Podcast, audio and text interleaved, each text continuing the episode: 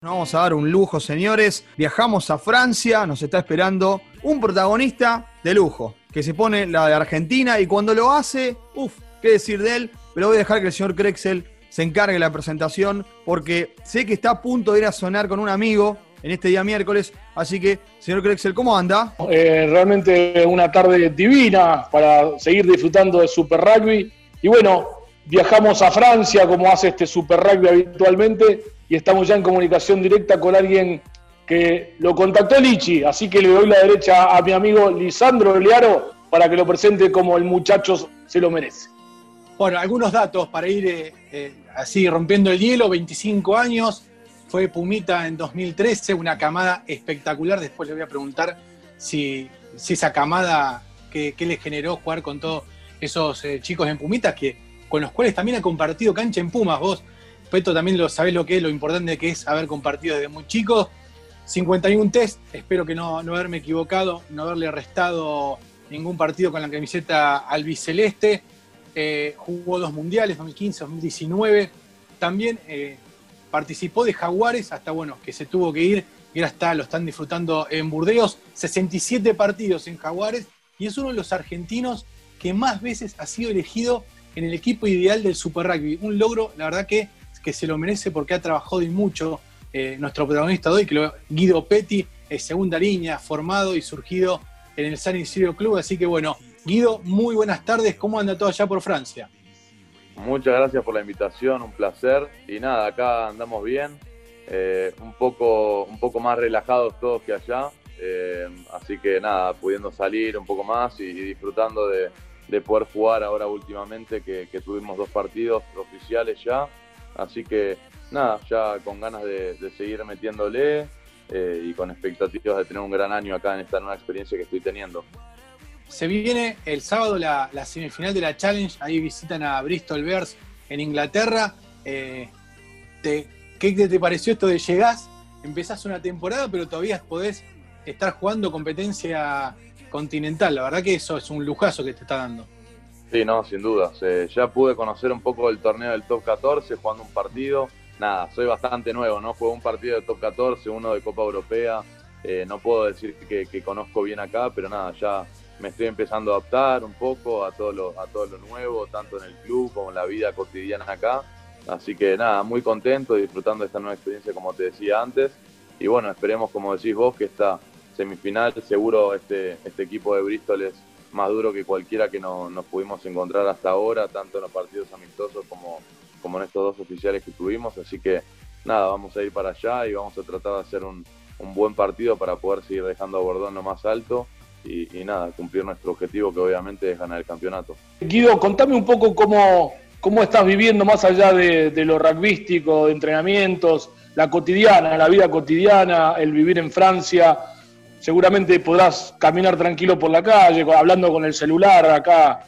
Realmente la estamos pasando mal, en serio, y, quiero escucharte qué vivís vos, ¿no? ¿Qué, ¿Cuál es tu presente? No, bien, la verdad es que muy contento, como decís vos, por ahí de allá. Me, tocó irme en una situación difícil igual, porque no me pude ni despedir ni de mis amigos, eh, no pude hacer nada, ¿viste? Me, me fui a las apuradas. Pero bueno, como decís vos, por ahí salí de un encierro que estaba entrenando a mi casa a llegar acá, vida normal, eh, ir al club, entrenar con todos, eh, nada, y volver a, lo que era una vida para mí normal antes de, entrenamiento, de partidos, y volver a hacer lo que, nada, lo que, hacer lo que hacía normalmente, que me lo habían sacado, que era jugar al rugby, que aparte de que tenemos poco tiempo porque la carrera es corta, viste que si te lo sacan así seis meses, para nosotros es un montón porque dura 15 años o mucho la carrera, entonces cada, vez que lo, cada vez que lo puedes hacer lo tenés que disfrutar. Eh, así que nada, no, y después eh, un poco la vida cotidiana adaptándome. Ahora tengo, viste, el departamento desde que llegué hace dos meses y medio, tres. Eh, ya está un poco más amueblado, ya con el francés me estoy un poco adaptando un poco. así que nada, todo lo nuevo, pero ya, ya conociendo un poco más la ciudad, el club, cómo se manejan, ya un poco más, nada, cómodo. Así que ya disfrutando un poco más también por, de, otro, de otra manera, obviamente. Sigue siendo todo nuevo, pero bueno, ya más, más relajado con todo eso, pudiendo eh, más tranquilo disfrutarlo.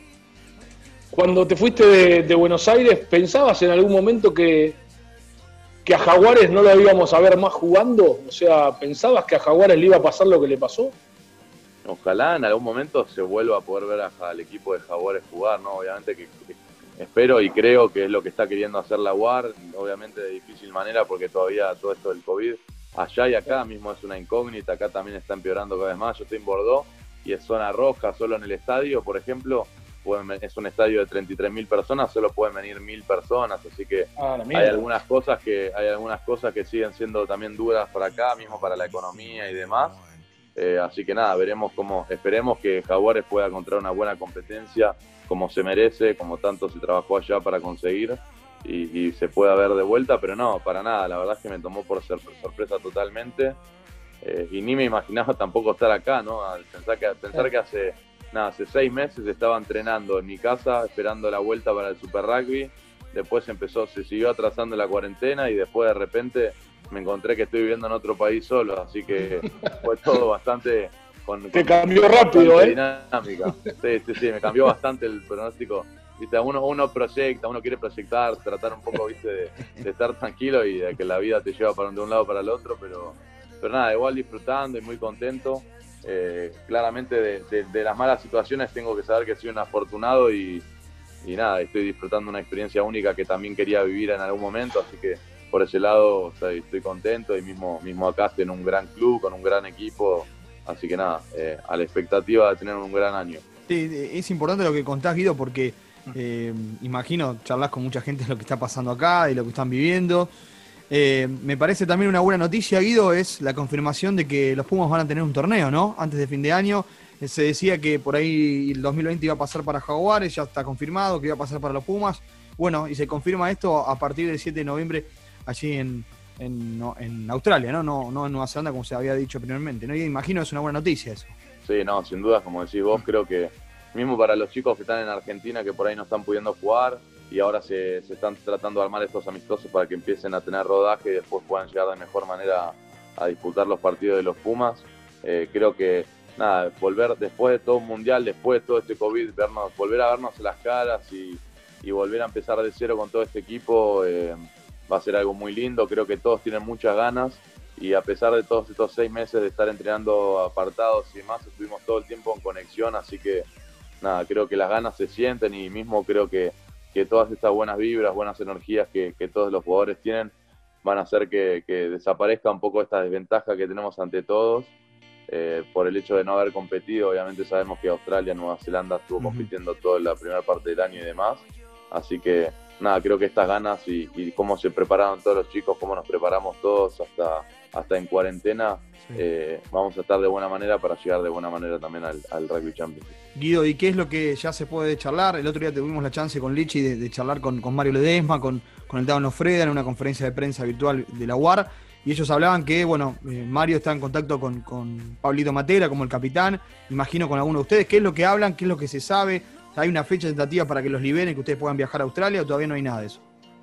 Sí, sin dudas. Eh, permanentemente estamos todos en contacto con el staff de los Pumas. Ellos, se hacen presentes todo el tiempo. Mismo, mismo ni siquiera si es por el tema de la, de la convocatoria del Rugby Championship, siempre se hacen, presentes en, se hacen presentes en preguntar cómo estamos, cómo nos sentimos, cómo está el equipo y demás.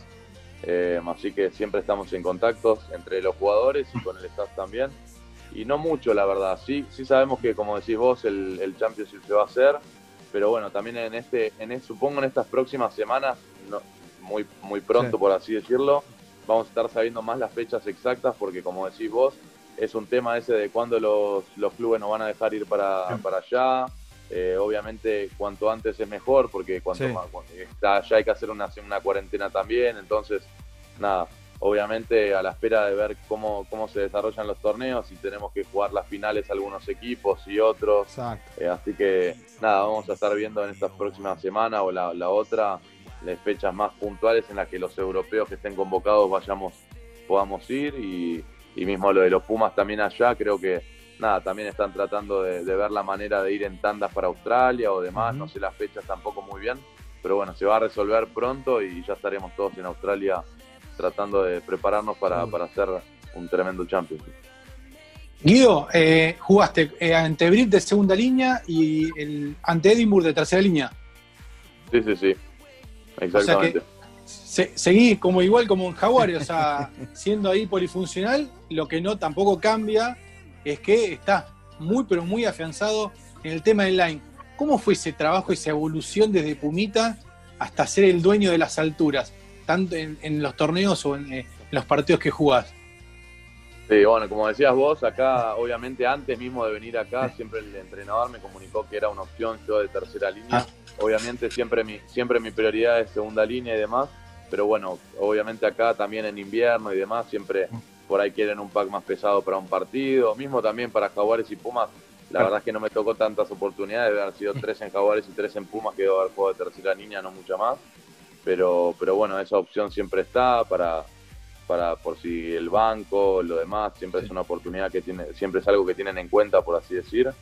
Eh, y bueno, en el line, obviamente, como decís vos, creo que es un trabajo que empezó desde Pumitas. Eh, mi primer entrenador así, así de line y demás, creo que fue Bernardo Naneta y después Pablo Bouza. Ah. Eh, que nada, obviamente Pablo Bouza en su momento, después con el Aspirina Pérez también. Eh, nada, unos maniáticos de line y bueno, después también aprendiendo, aprendiendo también de, gente como el Corcho, que cuando uno juega con el Corcho y demás, obviamente te transmiten todas sus, sus ideas, sus posturas y bueno, nada, aprendiendo, creo que la, experiencia y vivir, vivir muchos partidos y estar mucho tiempo en cancha creo que te, te, hace, te hace mejor y te hace darte cuenta de diferentes cosas como para, para ir mejorando. Obviamente cualquier faceta de juego, no, no solo en el line, así que por suerte, por suerte tuve en contacto con grandes personas y, con grandes personas que también la, tuvieron clara en el line y me transmitieron mucho conocimiento. Y bueno, yo por mi parte también trato de, de hacerlo mejor y, buscar mis, mis, propias cosas que me, que me que hagan bien para mí. Recién lo escuchaba a Lichi hablando de, la posibilidad que tiene Guido de jugar de segunda o de tercera línea. Su padre, Roberto, el pájaro Petty, gran segunda línea del San Isidro Club, gran segunda línea de los Pumas, del seleccionado de Buenos Aires. Seguramente eh, habrás visto, ¿no? Grandes segundas líneas argentinos. ¿Con quién te identificás más, eh, Guido? ¿Quién eran tus ídolos de chiquitito? Sí, siempre, me, siempre a esa pregunta no sé qué mucho contestar porque no es que tenía o siempre busqué a alguien. Sí, de chiquito era muy fanático de Brian Anthony, que era el que jugaba con mi viejo. Todos los sábados venía a comer a mi casa, entonces esa era la figura también que por ahí tenía porque era muy amigo de mi viejo y demás. Entonces siempre lo seguía a él y a mi viejo. Pero después internacionalmente no fue alguien que, nunca tuve a alguien así en la mira que diga, uh, quiero ser como él o o por demás. Obviamente siempre uno cuando mira a los Pumas o cuando mira a los grandes seleccionados, eh, obviamente siempre están los segunda línea referentes, como en Sudáfrica Maxfield, en el Blacks estaba Whitlock, ahora está Retalik y demás. Pero, pero nada, nunca tuve así un ídolo más que de chico, de muy chico así, a Brian y a mi viejo. ¿Tu viejo rompía mucho las pelotas, te, te, machacaba mucho del puesto o, o dejó que todo fluyera y hiciste tu carrera solito?